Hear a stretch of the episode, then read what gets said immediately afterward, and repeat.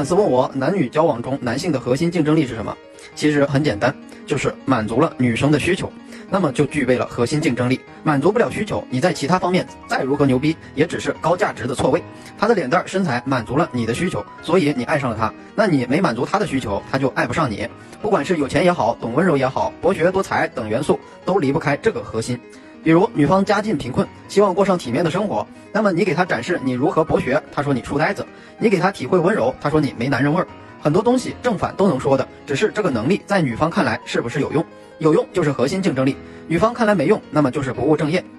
以下是干货，但对于不同的女性，男性的竞争力是不一样的，这个是显而易见的。但是如何把女性的核心需求及核心价值观进行罗列，这个是个很繁琐的工作。就算你做到了，几乎是指哪打哪，但是根据现实情况，你无法细致的分类到喜欢文学的、喜欢有男人味的这些旁枝末节。所以通常来说，只能进行一些大致的分类。关键时候你能知道在哪个分类里去找，那么就成功了。对于这种需求分析，最常见的就是马斯洛的需求层次理论，这个是网上的啊。生理需求、安全需求、社会社交需求、尊重需求、自我实现需求，每个阶层的女生需求不同，要了解这个社会的阶层的需求分布。一、初级需求，生理需求和安全需求。首先，生理需求，一般人觉得这种很简单，就是处于贫困线上的人，但是这样其实很片面的。为什么？因为在非极端情况下，绝大部分人的生存需求质量是有下限标准的。比如，你早饭吃了个饼就能解决了，但是很多人必须早餐要有三个饼加个蛋什么的，那么他们的下限质量比你高。比如你冬天穿衣服只要保暖就可以了，绝大部分人还是希望保暖后，希望衣服好看点儿，再往上要潮点儿，再往后要贵点儿，要名牌，再往上要私人定制，要专门的服装设计师设计。那么只在穿衣服这个方面，依照这个标准，我们可以进行生理需求的细分：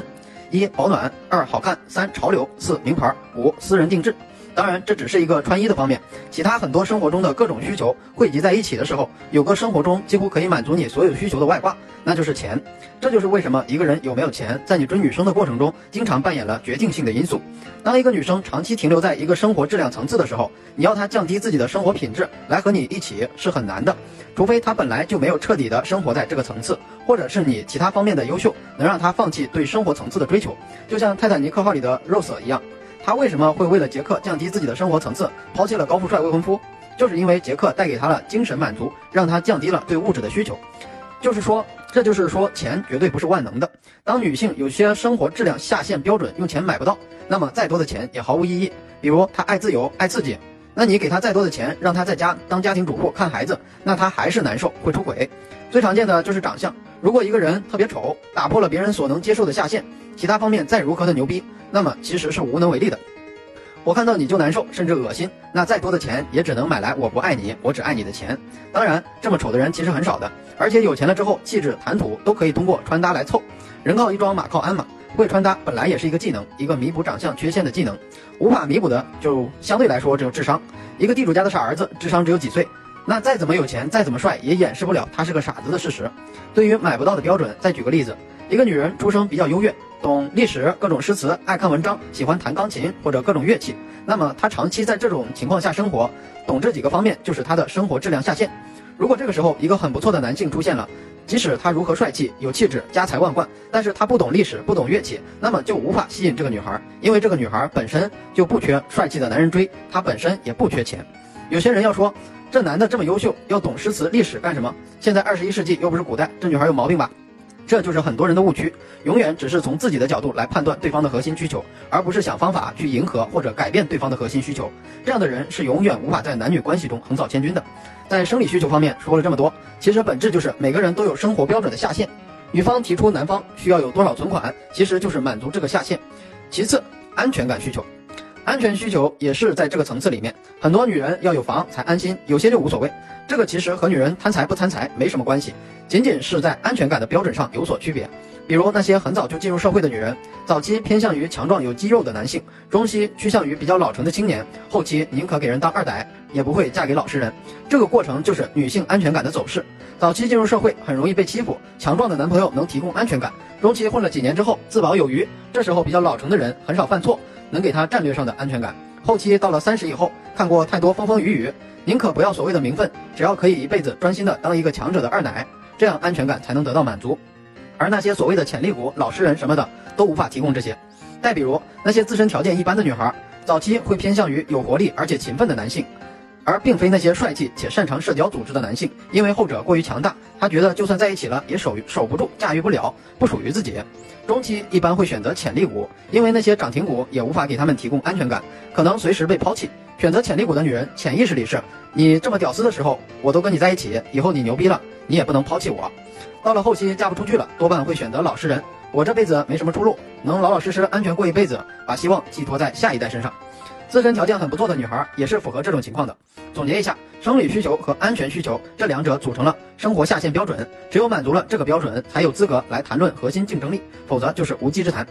二、终极需求，社会地位，对未来世界的渴望以及对未来生活品质的提升。首先，社交地位，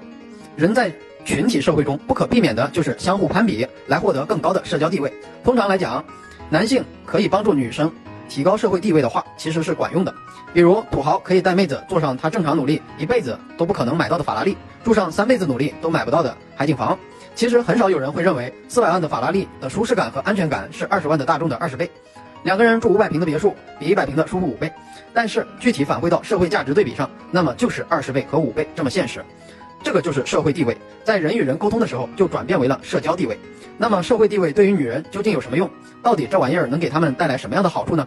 注意啊，以下为核心干货：社会地位对于绝大部分女性，最直接的好处就是瞬间扩展了社交气场，从而迅速的赢得了社交有利位置，是一种让对手立刻主动卑微，让自己能居高临下、心安理得的逆天神器。对于大部分、绝大部分压根儿就搞不清我是谁、我在哪儿、我这辈子要追求什么的人，这种比来比去，而且看起来很肤浅的社交游戏，已经足够让他们享乐一辈子。就像两个五岁的小孩子在那里比谁的玩具更多，谁的零食更多一样，攀比赢了就有很大的精神快感。但是社交地位最大的威力压根就不是干这个的，社交地位最牛逼的地方同样也是让对手立刻主动卑微。对于懂得用这个工具玩法的人，本质上是利用对方的主动卑微，创造社交主动权，然后通过社交力学，从而更为简单的达成有利于己方的谈判协议。你可以理解为谈判里的心理压制。两个公司老板谈判，那行业龙头企业的老板一定是比行业末尾企业的老板强势的。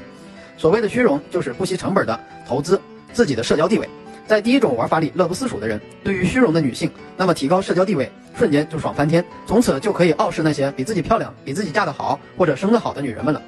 物质女和绿茶女追求的就是这个社交地位带来的满足虚荣心的快感，然后是对未知世界的探索，这个包括去各地旅游啊，体验新的美味啊，分享新的知识和技能之类的。这个过程说白了，就帮助对方减少学习成本的过程，其实也是。极具吸引力的，比如以前包小三什么的，给点钱买点奢侈品什么的就完事儿了。到现在已经开发成有计划的个人素养和职场升职路线，比如给你到朋友公司做个文员，然后保证你两年后升职，然后做个项目经理、市场总监什么的，最后怎么一步步的走向人生巅峰。当然这个有点偏题了，但是核心还是在于可以提供一种不用付出多少努力就能获得成为人上人的机会。接下来就是生活品质的向上延伸，这个是属于初级需求的升级版，这个就不用废话多说了。值得一提的是，这种延伸一旦成功进入更高阶的生活品质，那么是很难回头的。很多男生就是利用这一点包养小三，先用奢侈品打造你的生活层次，然后你就回不去了。你的生活，你的底线生活质量，迫使你靠近有资源的男性。当生活质量的层次和个人能力、收入的层次脱节的时候，其实你就丧失了人生的主动权。这个就属于之前提到的极端情况之一。而绿茶物质女都是在这里一去不回头的，并不是目前所有的绿茶物质女一开始就物质的，更多是因为她们被某个富二代把生活品质给带上来了，后来这个富二代没了，那她又不想降低生活品质，只能找下一个富二代，或者是因为身边的闺蜜朋友生活品质被带上来了，她看到了也想要也想拥有，就去模仿闺蜜，也找一个有钱的、长得好看的直接去找，长得不好看的整容了去找，也正是这群人。在初期促进了整容业的发展，整容了可以做网红，整容了可以有富二代男友，整容了可以有大哥带我飞。第二阶段基本上就是享受生活的层次，比如你制造浪漫啊、小惊喜啊，就是生活品质的向上延伸。比如博学什么的，就是世界的探索；有房就是安全感，属于初级需求；有好车是社会地位，属于中级需求。三高级需求，自我实现需求与超自我实现需求，就是清晰的知道我要追求什么的人。对于这一伙女人，前面那玩意儿就不太抵用了，因为这样的女性有着极为清晰的目标。和这一类女性交往的过程中，你的核心竞争力唯有你的实力。比如沉迷于弹钢琴的女生，你就要弹得一手好钢琴，什么理查德、郎朗之类的，他们的名曲都要会。比如对于痴迷于做美食的女生，那你不但要会做菜，还要会吃，还能说出这道菜里蘑菇的品种和产地，大蒜是爆锅时放还是出锅的时候放，盐是粗盐还是细盐等等。对于目标是星辰大海的女性。那你要能通晓创业的流程和种类，如何掌握资源的有效分配，如何利用资金沉淀和预付款等方式空手套白狼，如何利用心理学、帝王学术等等的乱七八糟的东西指鹿为马，这些就是硬实力，没什么虚假可做的。有些人就会问，沉迷弹钢琴，不是终极需求吗？怎么在高级需求里还有？这个看似矛盾，但是本质的区别在于清晰的知道我要追求什么。如果清晰的知道，那么就是高级需求；只是顺路提高的，那就是终极需求。比如两个女人，一个没事儿弹弹钢琴，但是很有天赋，成为了著名钢琴手了。然后自己其实也没事儿的时候和人扯淡玩社交游戏，那么这个弹钢琴就属于终极需求。另一个五音不全，但是专心研究钢琴，立志成为当代牛逼的钢琴家，即使他水平现在很低，那么也属于高级需求。有人会问，男性所谓的核心竞争力就只是利益的满足吗？对。绝大部分情况下就是这样的，人生而趋利避害，所谓人的感情也不过是遵从这个趋利避害的基础上，更加显得有人情味儿一点罢了。以上三个级别的需求，通常停留在第一级别需求的女性大概占百分之四十左右，并且呈现递减趋势，主要集中在农村和十八线小城镇。小县城和农村的女生相对来说还是很好满足的，在当地有个安稳的住所，另一半有个稳定的工作就可以了。第二级别的占百分之五十，并且在日益增多。因为移动互联网和短视频社交越来越发达，小县城的女生即使一开始是第一级别需求，那随着手机里短视频中各种高端生活和各种纸醉金迷的电视剧的轰炸下，慢慢的也都在向第二级别迈进。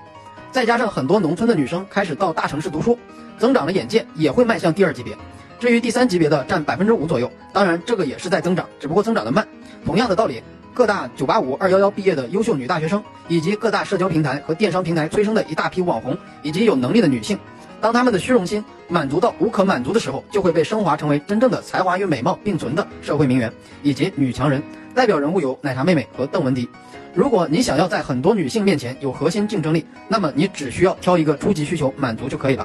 同时把中级需求做到位就行了。这个是很简单的，性价比相对最高的路线。如果你想找一个终极需求的女生，那就要更深层次的技巧了。离我们最近的就是如何跟女生聊天，如何在聊天里让女生得到精神上的满足。